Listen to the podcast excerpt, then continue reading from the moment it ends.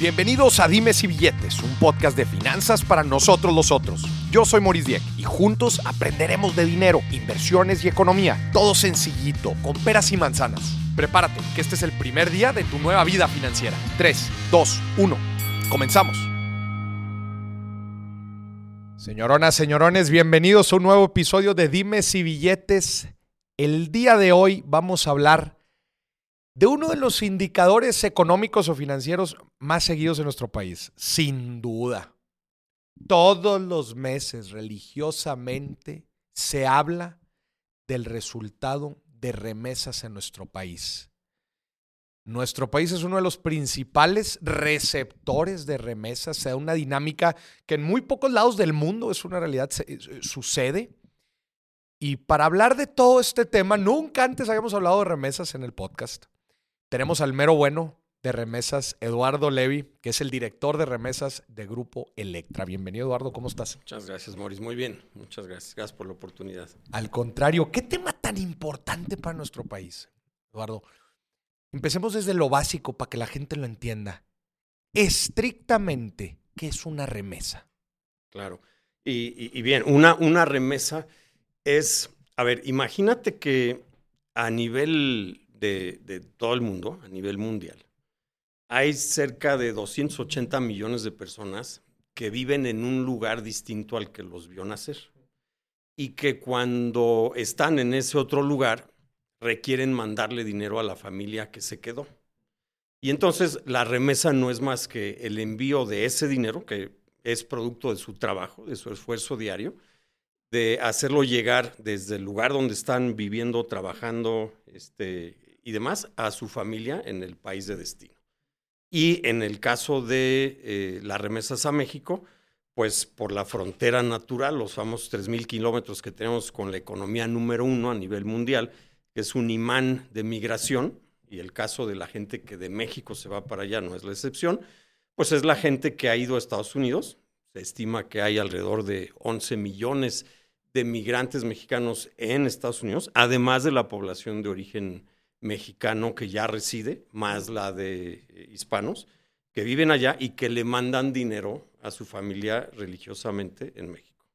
Para que la gente lo, dimensione. Es una ciudadcita de México en Estados Unidos.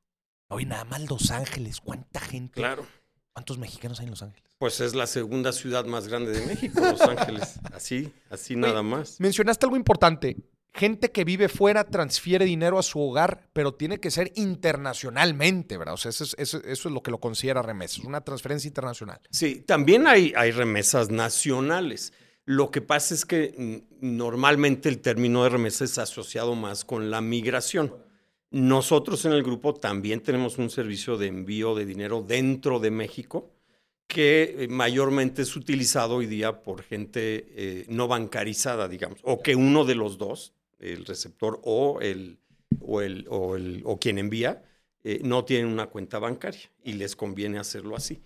Pero básicamente es un envío de, dinero que se cataloga como eh, ser utilizado por la gente que ha migrado. México es el principal receptor de remesas del mundo. Es el segundo. ¿El segundo? ¿Quién es el primero? El primero es la India.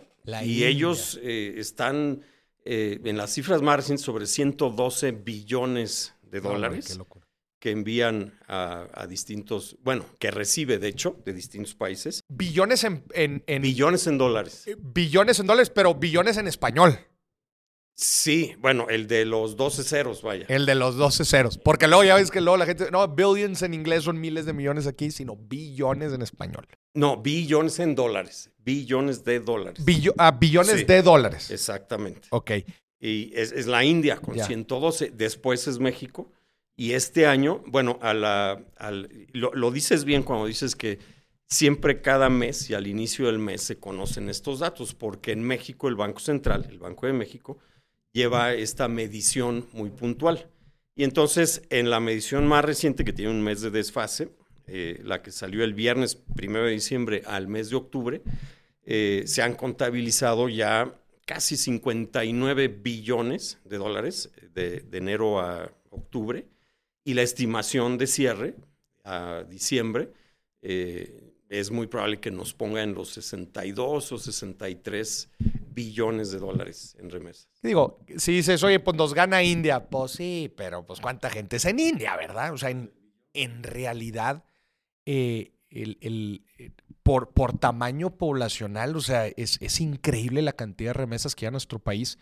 ¿Cuál ha sido tu, cuál es tu lectura de, del fenómeno de las remesas, pongamos en un periodo de cinco años hacia atrás, o sea, eh, y cruzando pandemia? ¿Qué ha pasado con las remesas? Sí.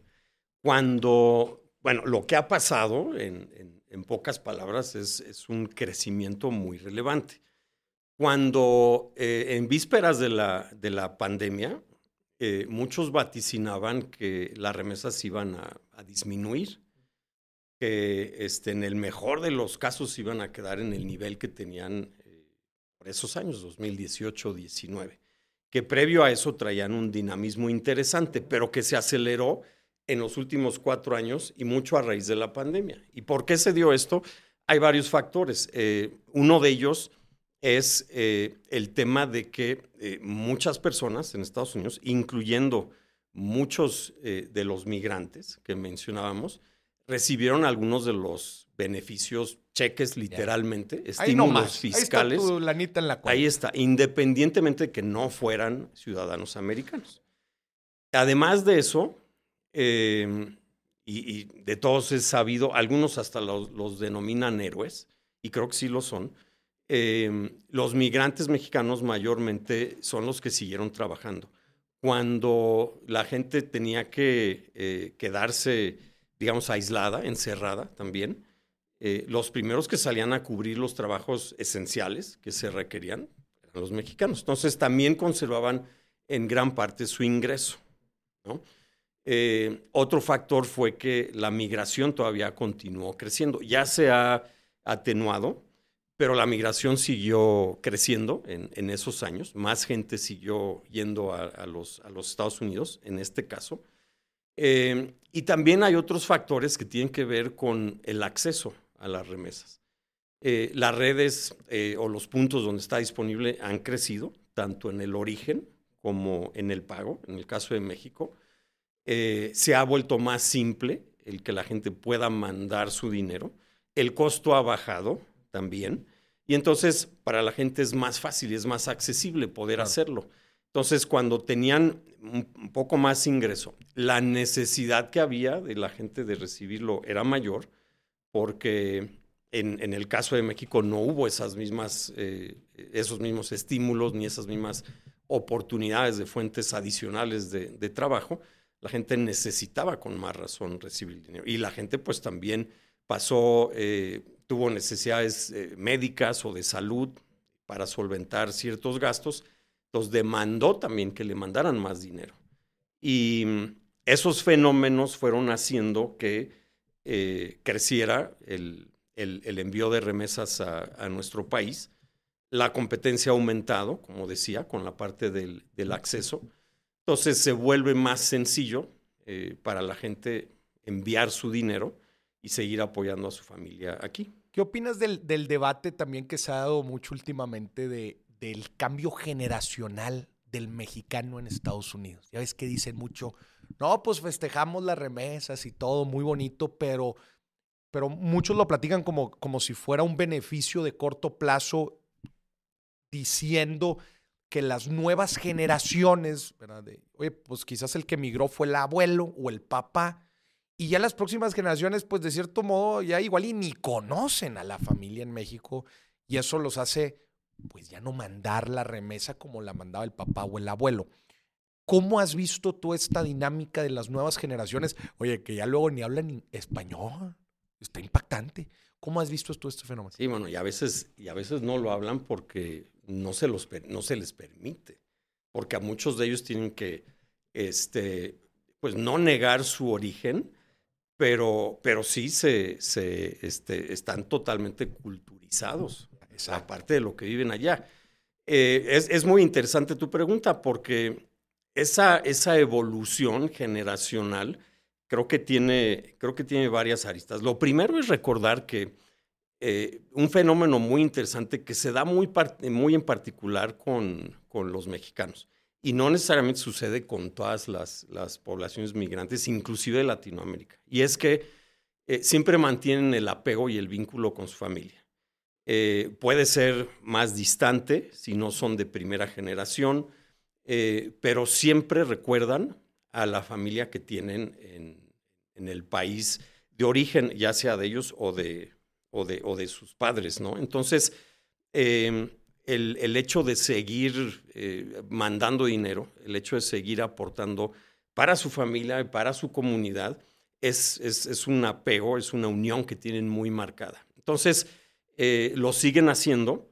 La evolución interesante es cómo lo hacen, porque han migrado un poco de los métodos más tradicionales, de recurrir de forma física y presencial a un punto para hacerlo, y que la persona que lo recibe también tenga, que hacer ese mismo viaje, a poder hacerlo de forma digital, en donde pues con la penetración de la tecnología que hay hoy en día y con la facilidad que hay de tener un dispositivo móvil en la mano, em, la gente puede hacer su operación de envío de dinero tal cual, originándola desde un dispositivo y la gente en México la puede recibir igual. Entonces, ha habido una ampliación eh, con, el, con el apoyo tecnológico de las opciones disponibles para, para la gente para enviar su dinero. Eh, es un poco lo que mencionaba del acceso. Cada vez es más fácil, este, tienen más opciones, eh, pueden comparar, inclusive pueden tomar su decisión de por qué medio enviarlo. Y entonces en esa, en esa migración digital generacional es donde nosotros también hemos participado activamente y vemos eh, la adopción de estos medios como una forma, la verdad que muy eh, conveniente, muy útil, súper fácil de utilizar para que envíen su dinero de forma segura y con la misma confianza que si lo hacen ellos de manera presencial. para que la gente dimensione un poco el impacto de las remesas, háblanos un poco de cómo Sí, justo. O sea, ¿cómo, cómo ha impactado quizás algunas entidades federativas más que otras? Eh, porque, a ver, otra vez, es un indicador que se menciona una y otra vez. Tiene un impacto también en el tipo de cambio. O sea, ¿qué tan en resumen, qué tan importante son las remesas para México como país, pero también quizás para algunas entidades federativas? Correcto. Si lo medimos a nivel nacional en términos del Producto Interno Bruto, ¿no? que es el valor que genera la economía en su conjunto. Las remesas eh, representan más o menos el 5% del, del PIB. Suena poco, pero 62 mil millones de dólares, la verdad es que sí es muy relevante. y más cuando lo individualizamos al número de hogares que la reciben, que son alrededor de 5 millones de, de hogares, más o menos. Y que eh, los fines. por tres personas en las casas. Pues, Exacto. 15 millones de personas que se están viendo impactadas directamente. Exactamente. Y que este dinero lo destinan en su gran mayoría eh, a su manutención, para alimentación del día a día, número uno. Número dos, para salud. Y sobre todo después de la pandemia y todas estas cosas que vivimos a nivel mundial. Eh, y número tres, a educación también. Eh, cuando digo manutención, además de alimentación, también es ropa, calzado. Eh, y luego, necesidades básicas. Necesidades muy básicas. Y ya después la parte de vivienda también. Eh, entonces, pues el impacto que, que tiene es, es, muy importante porque viene a, subsanar parte del ingreso que reciben. Para otros hogares a lo mejor es la gran mayoría de su, de su ingreso. Eh, y para otros un complemento, pero hace una diferencia muy grande para quienes reciben las remesas, aunque mayormente las destinan para el consumo, mm. que si no las recibieran, eh, pues a lo mejor estarían en una situación eh, pues mucho más, llamemos, con mayores necesidades insatisfechas, digamos. Por ejemplo, me imagino que para medición de pobreza, de ingreso en los hogares, pues sí se considera eh, las remesas. Ahí es en donde, en donde yo creo que falta mucho más trabajo por hacer. Ok. Porque si bien se ha hecho un, esfuerzo enorme, como decía, por parte del Banco Central, de la medición de las remesas y de que todos los participantes le reporten mensualmente en una serie de reportes muy específicos. Eh, y, me preguntabas también un poco de los estados, que ahorita, ahorita podemos transicionar a eso, pero em, en la medición que se lleva en términos de qué tanto contribuyen las remesas a disminuir la, la pobreza, eh, yo creo que en esa medición todavía falta mucho por hacer. Hay, hay encuestas que no lo reflejan o que porque no lo incluyen, porque no necesariamente hacen la pregunta, o porque muchas de las personas no lo revelan tampoco.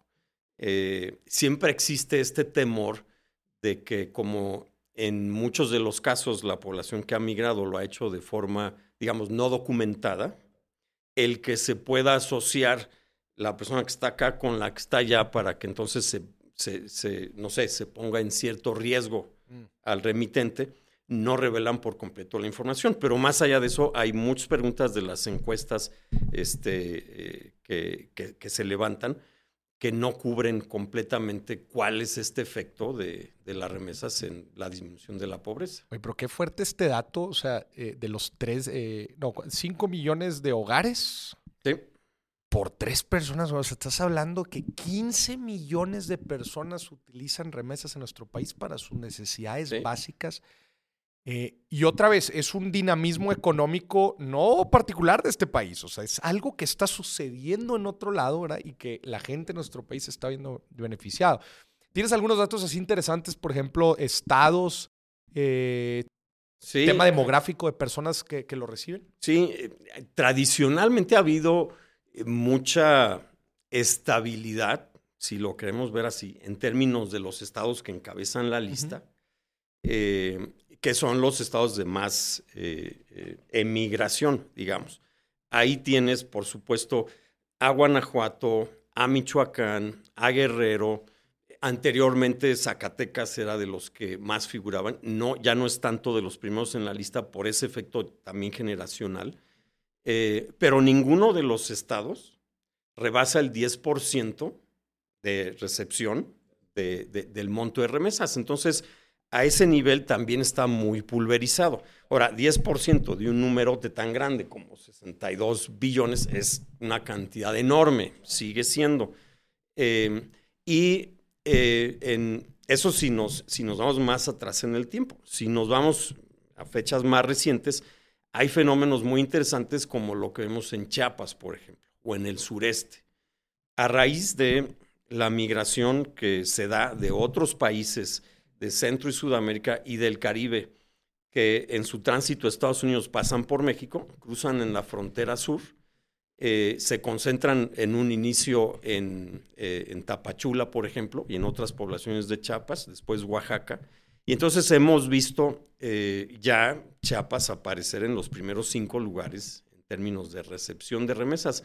Y siguen una ruta, ruta migrante, eh, que de repente se dispersa, pues hacia, se concentra después en, en, Puebla, la Ciudad de México, y después se dispersa por varias rutas hacia, por la parte este y luego la parte oeste hacia Tijuana y, y demás, en, en, su camino a llegar. Muchos que no logran cruzar de inmediato, se quedan un tiempo en nuestro país, empiezan a trabajar en nuestro país y también eh, eh, se convierten en eh, gente que envía remesas a su, a su lugar de origen. Recordemos que vienen en busca de trabajo y de mejores oportunidades que no consiguieron en su país de origen y que cuando no pueden llegar a los Estados Unidos tienen que seguir comiendo y entonces encuentran un trabajo según su oficio o aprenden otra cosa, eh, generan ingreso y empiezan a mandar también, que es un, un, fenómeno interesante también porque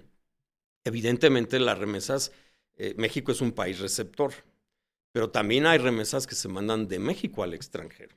Toda proporción guardada es mucho más chico, pero eh, también existe ese, ese fenómeno. Conforme México ha recibido y ha acogido a migrantes de otros, de otros países, eh, ellos también mandan dinero a sus países de origen.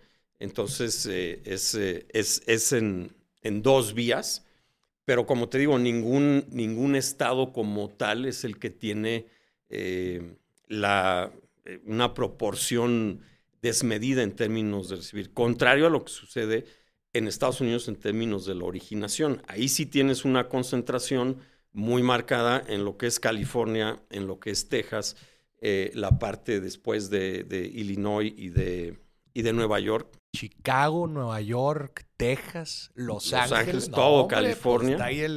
Así es. Toda la comunidad mexicana. Si tú sumas esos estados, tienes más, bastante más que la tercera parte de los envíos que se originan en esos lugares. Y todos los estados tienen actividad, aún en los estados más eh, alejados, si quieres, o con climas más fríos, además, aún de esos estados hay presencia de, comunidades mexicanas y mandan dinero. Está bien interesante, ahora sí que seguir la huella del dinero, o sea, está siguiendo la, la huella financiera para entender fenómenos sociales de, de, la gente. No, hombre, me encantaría echarme una vuelta por su, por su departamento de datos, ¿verdad? Para ver cómo ha evolucionado también con el tiempo. Así es. Este, y, y híjole, toda la huella de, latinoamericana de, flujo se me hace, híjole, bien interesante. Por ejemplo, ¿tienes el dato del ticket promedio? O sea, ¿cuánto, cuánto se, se, se transacciona en promedio de una remesa? Sí, la, transacción promedio está sobre los 380 dólares. 380. Así es. Entonces, son, y, ha tenido cierta estabilidad a lo largo del tiempo. No es un, no es un número que, o no es una cantidad que fluctúe de forma... O sea, ese es como que el, monto. Es el monto. Y, sí, 5 mil pesos ahorita. Y por ahí sí, sobre 7, más o menos. 7, 7 mil 500, ponle. Este, esa es, esa es la cantidad promedio. Y es, es además un, eh, todo un, fenómeno el tema de las remesas y de, y de cómo servir a todos los clientes. Porque, a ver, primero, lo que están mandando es producto de su esfuerzo, es el dinero que se ganaron día a día eh, y que tienen que elegir un método seguro para, para enviarlo. Y que dentro de las opciones que tienen, pues ellos tienen que discernir cuál es la que más conviene.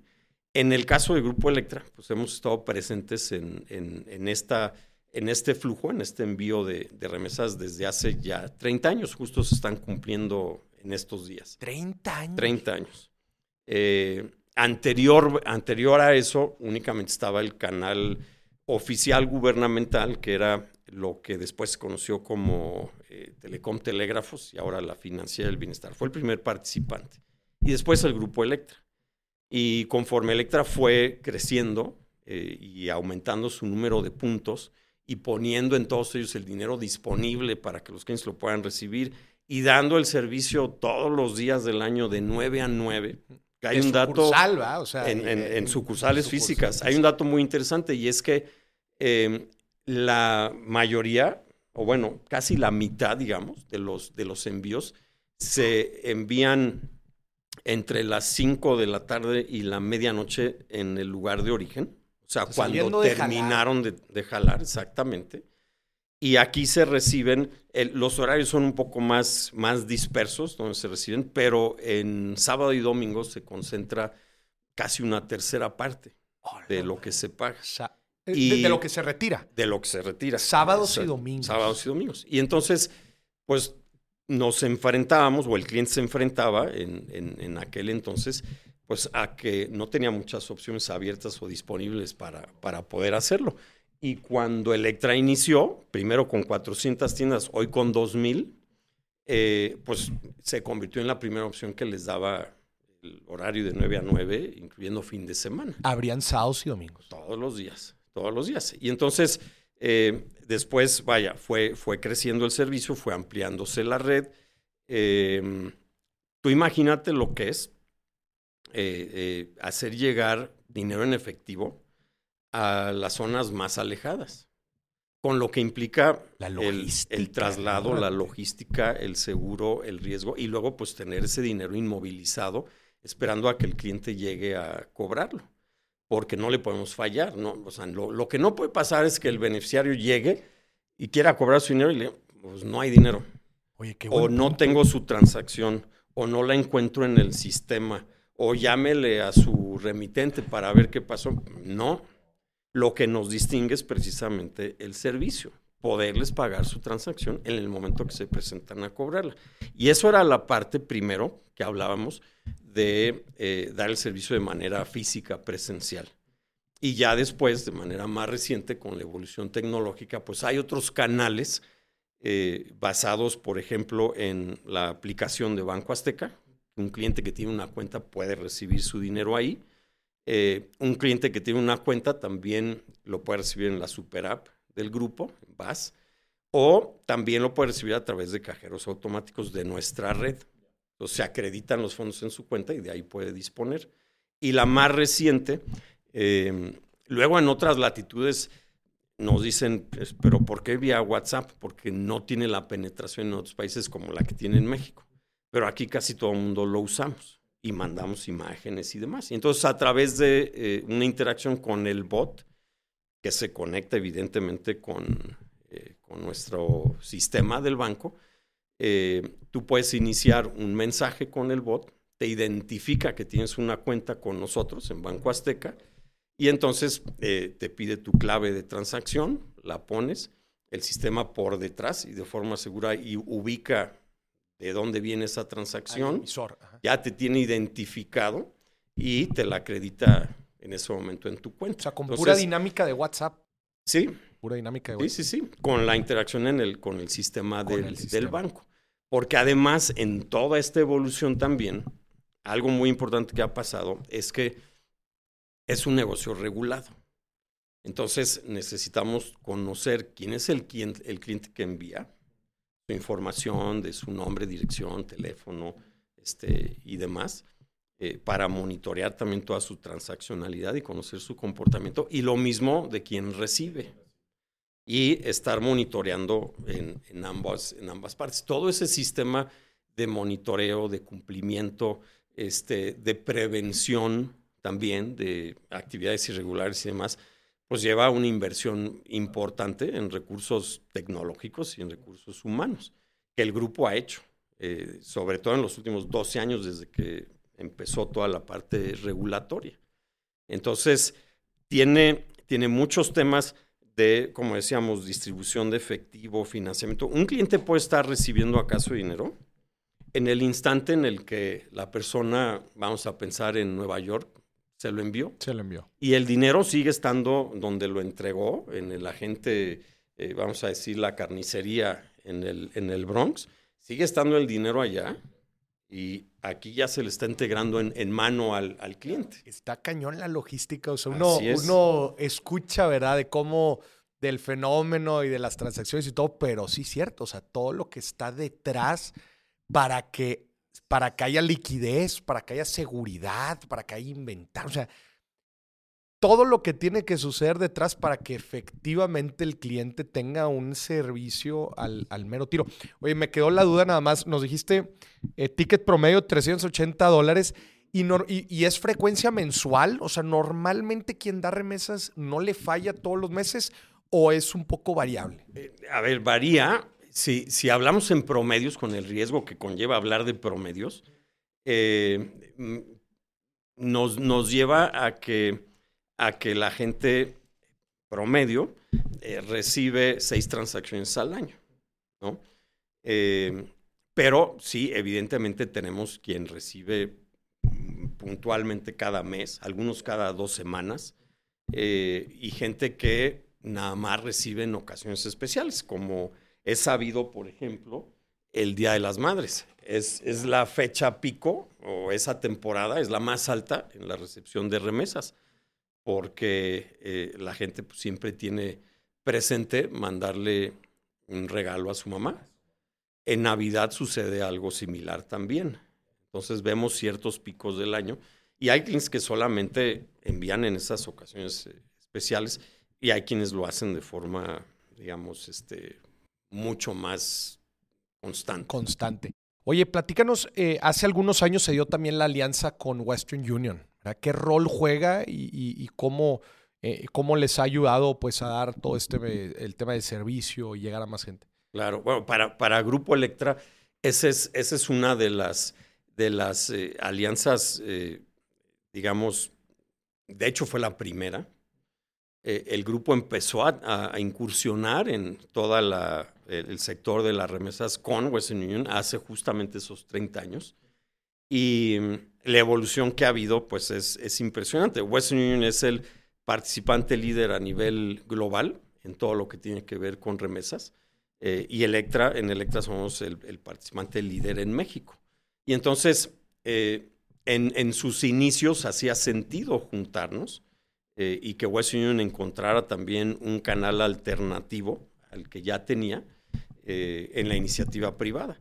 Y esta iniciativa en sus primeros años se trabajó de forma, digamos, con cierta exclusividad ellos en México trabajaban, Western Union en México trabajaba solamente con Electra y nosotros solamente pagábamos transacciones de Electra. Después ellos adicionaron otras dos eh, marcas de compañías que adquirieron eh, eh, a diferentes nichos. Aún en la parte de remesas hay diferentes segmentos. Y eso duró, esa exclusividad, hasta el 2012. Y a partir de ahí el mercado se abrió. Electra se convirtió en una red muy codiciada por los transmisores porque aprendió a hacer el trabajo bien desde el principio y eh, invirtió en todos estos sistemas, controles, dispersión de efectivo y demás. Eh, y entonces, pues otros competidores de Western Union en ese momento querían participar también, querían tener acceso a la red Electra. Y cuando ese mercado se abrió, es cuando también vino un, crecimiento mucho más acelerado. Em, e, eso demuestra mucho que el libre mercado y la libre competencia funciona, que cuando le das más opciones al cliente, este, pues tiene más libertad de decidir y que al final el sol sale para todos. Entonces, en esta industria, como en cualquier otra, eh, pues el hecho de ofrecerle más opciones al cliente, eh, la verdad es que ha contribuido eh, a mejorar servicio, a reducir precio, nos obliga a todos a ser, a ser mejores. Y entonces, bueno, pues a partir del 2012 comenzamos a trabajar gradualmente con más participantes. Hoy en día trabajamos con alrededor de 40 participantes que originan volumen en los Estados Unidos y otras partes del mundo, pero en la estadística del eh, Banco de México, el 95% de los envíos se originan o vienen de Estados Unidos de ese tamaño es. Y, em, y entonces hoy en día, eh, pues eh, le damos al cliente la opción de que si prefiere en origen trabajar con el transmisor de dinero X, lo pueda hacer eh, y terminar su transacción en Electra. Pero el Western Union ha mantenido también con todo en esta transición, ha mantenido su relevancia, es una relación clave para nosotros este, eh, sigue eh, eh, creciendo, han sido de los pioneros también en invertir en todo lo que tiene que ver con los temas de cumplimiento. es una marca muy reconocida en los Estados Unidos y de la mano con la marca Electra y Banco Azteca en los Estados Unidos, pues hemos hecho mucha mancuerna. Si tú vas a Estados Unidos, vas a ver en muchos de los puntos donde está disponible el servicio la marca Electra, la marca Western Union, y eso es lo que el cliente reconoce y le da confianza. claro. Entonces dice, yo sé que en, Electra no me van a fallar eh, y confío en el respaldo que da Western Union. Entonces ha sido una combinación eh, muy sólida para nuestros clientes, una combinación de ganar, ganar para todos los, los participantes en, esta alianza. Y pues sí, 30 años se dice fácil. En el camino ha habido también mucha innovación tecnológica. Hemos pasado de los servicios donde, eh, como, como hablábamos, ir físicamente sigue siendo una opción a recibir, a mandar y a recibir dinero, pero hacerlo también, tanto mandar como recibir a través de los medios digitales, eh, es una gran alternativa. Le falta más eh, penetración y más adopción para muchos clientes, porque justamente estamos, digamos, en ese camino hacia la, la transición a que tengan mayor acceso a los servicios financieros. ¿Cómo ves ese tema? Se me hace bien interesante el tema de inclusión financiera en, en, nuestro país. Hemos visto diferentes esfuerzos, que primero fue Cody y ahorita eh, creo que van a, sacar la segunda versión de Cody, que si bien no... no Dimo. Dimo, este, el, todo el tema de pago con QRs y recepción y todo. Pero en realidad en nuestro país hay, una, hay un gran porcentaje de gente que todavía vive en la informalidad y, y se utiliza muchísimo efectivo. Y claramente lo que nos platican de, cómo ustedes han innovado con todas estas soluciones, ya no tienes que ir a, un, a, una, a una sucursal física, ya hay muchas formas, opciones de, poder retirar el dinero o de mandar. Eh, pero eh, aún así, siento yo que el tema de la inclusión es algo fuerte y en muchas ocasiones hasta eh, creo yo que se necesita como una solución sistemática, sistémica. No, no sé qué opinas tú. ¿Cómo, ¿Cuál ha sido tu lectura en el tema de inclusión financiera? Sí, a ver, yo, yo lo que creo es que es, es de gran relevancia porque yo, yo pienso que desafortunadamente ser pobre es muy caro porque el hecho de que no tengas acceso fácil a ciertos servicios, eh, los encarece, tal cual. El que tú no puedas pagar de forma simple este, tu recibo de, luz, tu recibo de agua, hoy en día que se ha vuelto ya creo que un servicio básico también, internet y demás, eh, el que estés excluido del sistema financiero y toda tu operación tenga que ser en efectivo, es muy caro. Cuando tú das el paso y te integras a, a, los servicios financieros, a la inclusión financiera, tu vida se hace más fácil, tu vida es menos costosa en términos de comisiones, en términos de tiempo que le dedicas a, pagar estos servicios, traslados, demás y tal. Y no solo eso, al formar parte de eh, los servicios bancarizados puedes tener acceso, pues no nada más ahorrar y que tu dinero, además de que esté seguro, como lo está en Banco Azteca, te genere intereses, también puede ser sujeto de crédito. Cuando un cliente de remesas, que hablábamos de las frecuencias, aquel cliente que recibe de forma más habitual o más constante, eso finalmente viene siendo la nómina más grande de este país, ¿no? Entonces, cuando recibe su remesa y tiene ese historial, eso es lo que le puede dar el acceso a haber generado eh, un buen comportamiento si tiene una cuenta y que sea sujeto de crédito. Y cuando es sujeto de crédito y puede tener acceso a cosas que a lo mejor no podía pagar eh, en una exhibición, pero que sí lo puede hacer en partes, eh, entonces la verdad es que estas cosas le cambian la vida, literalmente. Electra ya lo venía haciendo, que tú podías, y hasta la fecha igual, comprar electrodomésticos, muebles, este, movilidad, conectividad eh, en, pagos semanales. Y después eso se fomentó mucho más con, la creación del banco. Entonces, cuando un cliente tiene acceso a estos servicios, la verdad es de que su vida no solamente se hace más fácil, eh, sino que se puede administrar mejor, tiene acceso a, como decíamos, eh, poder eh, comprar otras cosas y diferirlas en el tiempo, ¿no? Eh, y, eso finalmente pues contribuye a su, a su prosperidad o a su, a su bienestar en sí. ¿Cómo, han visto ustedes ese justo el tema de la inclusión? O sea, tanto, tanto de la parte de Banco Azteca como en el tema de remesas. o sea, ¿con qué se han enfrentado al momento de que la gente necesite pues tener su cuenta o necesita entregar ciertos documentos. O sea, a ver, de que se ha hecho más fácil, se ha hecho más fácil. ¿Cuál ha sido la dinámica que ustedes han visto con la gente?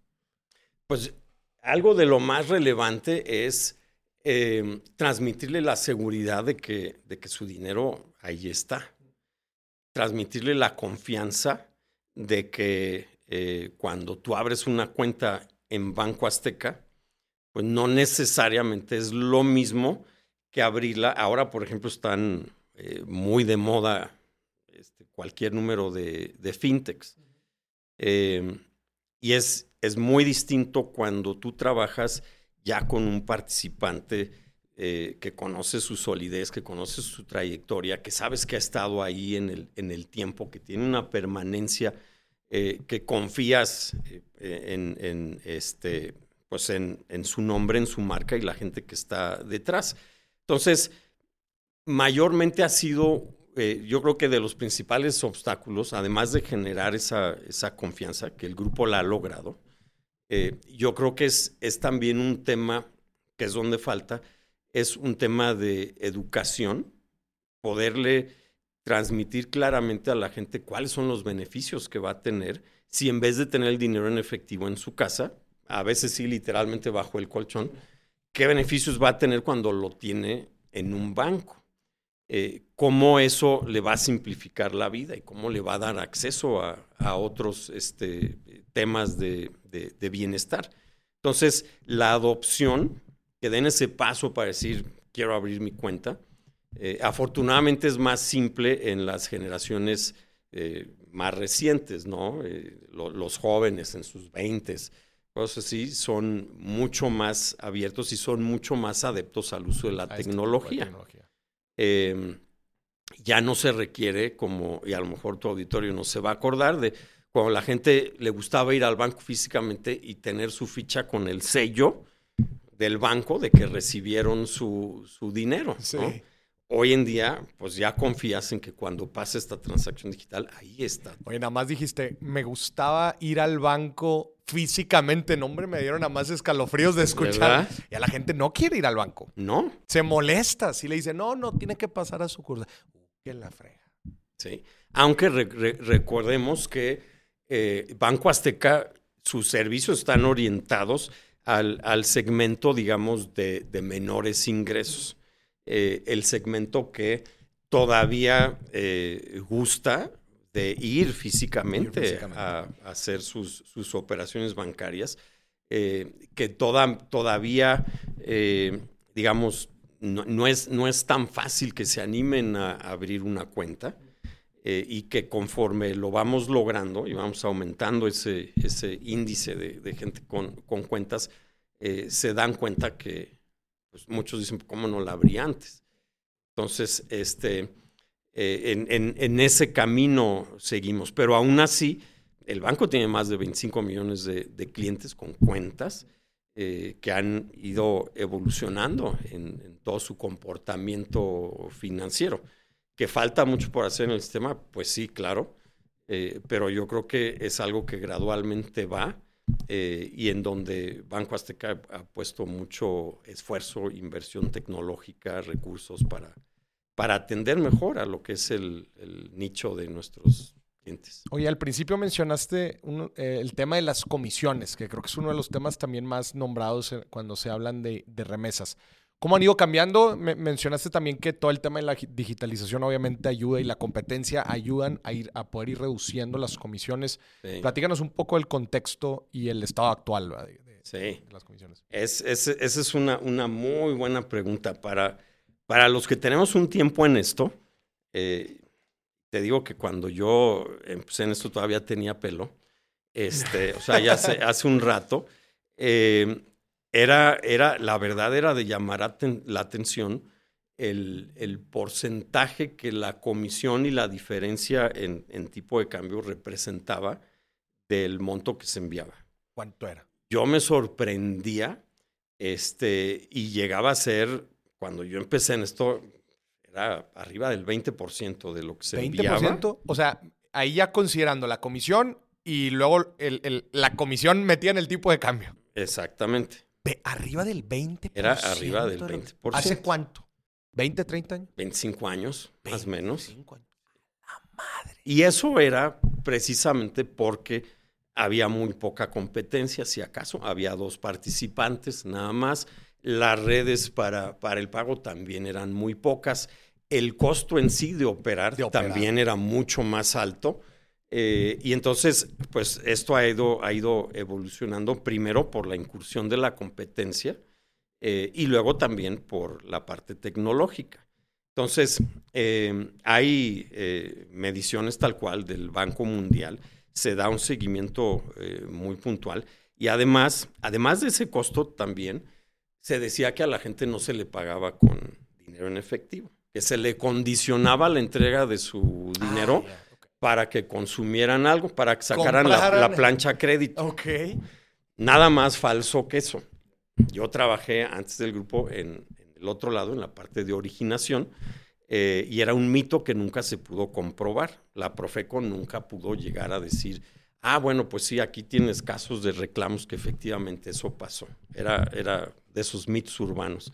Y entonces, eh, de, esa, de esos 20%, digamos, en lo que mide el, Banco Mundial hoy en día, los envíos eh, de la concentración que hay de Estados Unidos a México, eh, dependiendo la modalidad, porque hay varios, están entre un 3 y un 4% del monto enviado. Ya incluyendo tipo de cambio y comisión, todo. Todo. Entonces, eh, por eso digo yo que el mercado libre funciona, que la competencia pues le trae beneficios al cliente que tiene opciones para comparar. Eh, y de hecho los envíos a México, si lo vemos en perspectiva no nada más Latinoamérica, sino a nivel mundial, el costo de los envíos a México es menor que este, el, costo de los envíos a la India o el costo de eh, los envíos a otras geografías. A lo mejor es porque tienen menos competencia, pero eh, y, quizás son corredores no tan grandes, pero se ha llevado a eficientar de una manera impresionante, de tal forma que sí, hoy en día digo, es entre el 3 y 4% máximo del, del, monto enviar. Igual en Europa, o sea, si gente en Europa manda lana para acá, igual es más o menos esa comisión. Es, es, es, es muy similar, está en ese rango, está en ese rango. Eh, los precios no varían tanto eh, en, función del corredor, sino más bien del método que se utiliza. Tú puedes enviar dinero para recibir en efectivo, ese tiene un esquema de precio distinto que si tú lo envías para que tu beneficiario lo reciba depositado en una cuenta, es una modalidad distinta. Más barato, me imagino. O más barato, porque tiene que ver también mucho las, las partes que participan. Normalmente tú tienes un agente físico, y ese, pues, recibe un ingreso. Luego tienes al transmisor, que hace toda la operación del financiamiento, del viaje de la información. Es un negocio de información mayormente. Y luego este, tienes la parte del, pago, ¿Quién, quién está haciendo la entrega del dinero. Entonces, por lo menos son tres partes, por lo menos.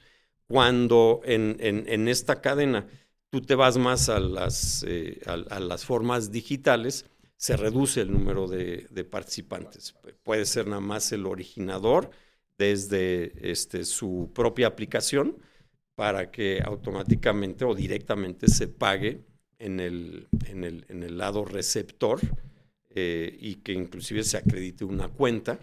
Y entonces el costo de esas transacciones es menor y, eh, eh, entonces tiene un precio distinto para el cliente también.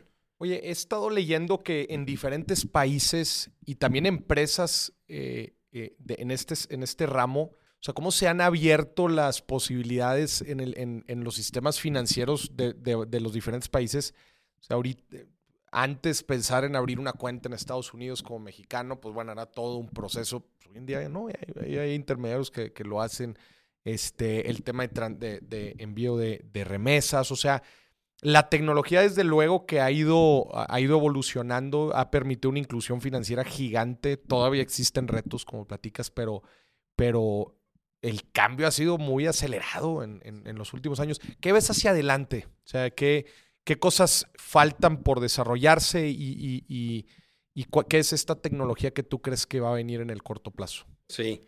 Eh, digo, no tengo una bola de cristal, pero hacia adelante lo que yo veo es una participación mucho más activa de eh, la tecnología. En términos de los dispositivos para tener acceso a el movimiento del dinero, eh, en términos también de eh, aprovechar las ventajas que te da la liquidación en tiempo real con monedas virtuales, yo creo que va mucho hacia allá. Yo creo que va también hacia, digamos, masificar el acceso en origen y en el pago y hacerlo mucho más, mucho más sencillo. ¿no? Eh, y pasa también por que los participantes que, que, valga la redundancia, participamos o estamos activos en un lado de la transacción, como es el caso de Grupo Electra, que participamos en el pago o en el envío, ¿no? pero sigue siendo un lado de la transacción, que participemos en los dos. Y eh, para muestra, un ejemplo, eh, el grupo hemos desarrollado una iniciativa con una aplicación propia que está disponible en Estados Unidos, que se llama ElectraGo, en donde una persona eh, sin que tenga documentos eh, de identificación emitidos por el gobierno de Estados Unidos, pero que sí tenga los de México, su INE, por ejemplo, puede de forma remota, o sea, descargando la aplicación, de forma remota puede abrir una cuenta este, de, en la aplicación en Estados Unidos, ¿la descargas allá, aún y sin tener papeles en Estados Unidos? Es correcto. La regulación no lo, no lo, no lo, prohíbe. lo prohíbe. Es más bien un modelo de riesgo en donde el banco con el que lo operes esté dispuesto a operar así. Porque pues no es, allá tú sabes, en Estados Unidos todos los, los, clientes en el sistema formal pues tienen su score en la parte de crédito. Eh, y, con eso los miden y los califican. En la parte de los clientes mexicanos, pues no tienen, no tienen historial de crédito. Entonces, por eso es que no los atienden porque son más riesgosos. Pero hay bancos que sí lo hacen. Entonces, les permiten abrir una cuenta de forma remota con esta aplicación para utilizarla como utilizas normalmente cualquier cuenta. Inclusive puedes recibir tu tarjeta de, débito en el, en, el, en el domicilio y pagar y domiciliar este, eh, tu, nómina, digamos, los servicios que tienes que pagar y además tiene un módulo para mandar dinero, en este caso a nuestra red de, Electra. Es una iniciativa muy nueva, la estamos pasando ya de fase de pruebas a, operar de forma con eh, clientes, digamos, este, ya no lo que se denomina amigos y familiares, sino clientes ya tal cual. Electra Go. Electra, Go. Y es un banco en Estados Unidos. Eso es una cuenta en Estados Unidos. Es una cuenta en Estados Unidos operada por, por un banco con su licencia completamente. No es Banco Azteca. Banco Azteca, su licencia eh, con la que operamos en México es eh, otorgada por la Comisión Nacional Bancaria y Valores.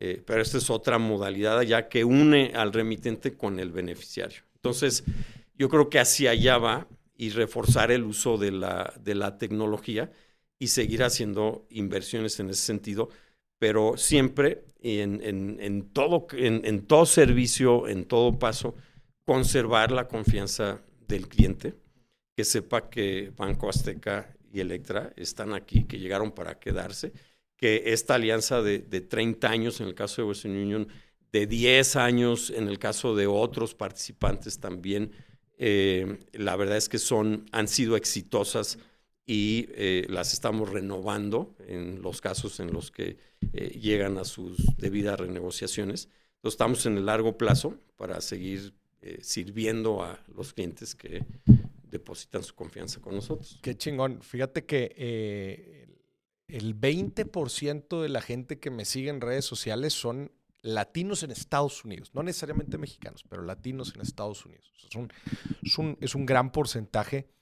Eh, y muchísimas, muchísimas, muchísimas dudas de cómo manejar sus finanzas en Estados Unidos. Porque muchos sí me comparten que no tienen papeles y no saben ni por dónde empezar, ¿verdad? O sea, están ganando dinero en Estados Unidos y, que sí, que no, y, e impuestos y cómo man. O sea, e, es un tema generalizado, el tema de las finanzas del mexicano en Estados Unidos. Lo es. Y en muchos casos se intimidan, inclusive, en entrar a un banco les impone, ven, la bandera, no, Estados Unidos y tal, y, dicen, híjole, pues si les voy a dar mi información, ¿con quién más la van a compartir? Aunque no se le comparta a nadie más.